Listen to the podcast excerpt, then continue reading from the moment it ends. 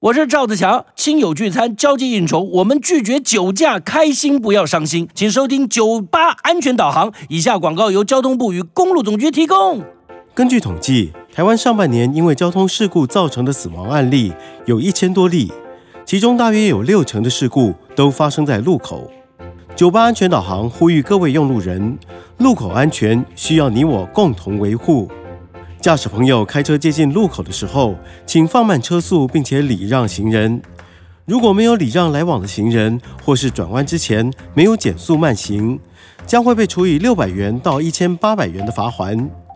而行人在道路上必须遵照标线、号志的指示，或是警察的指挥，违反规定则会被处以三百元的罚款。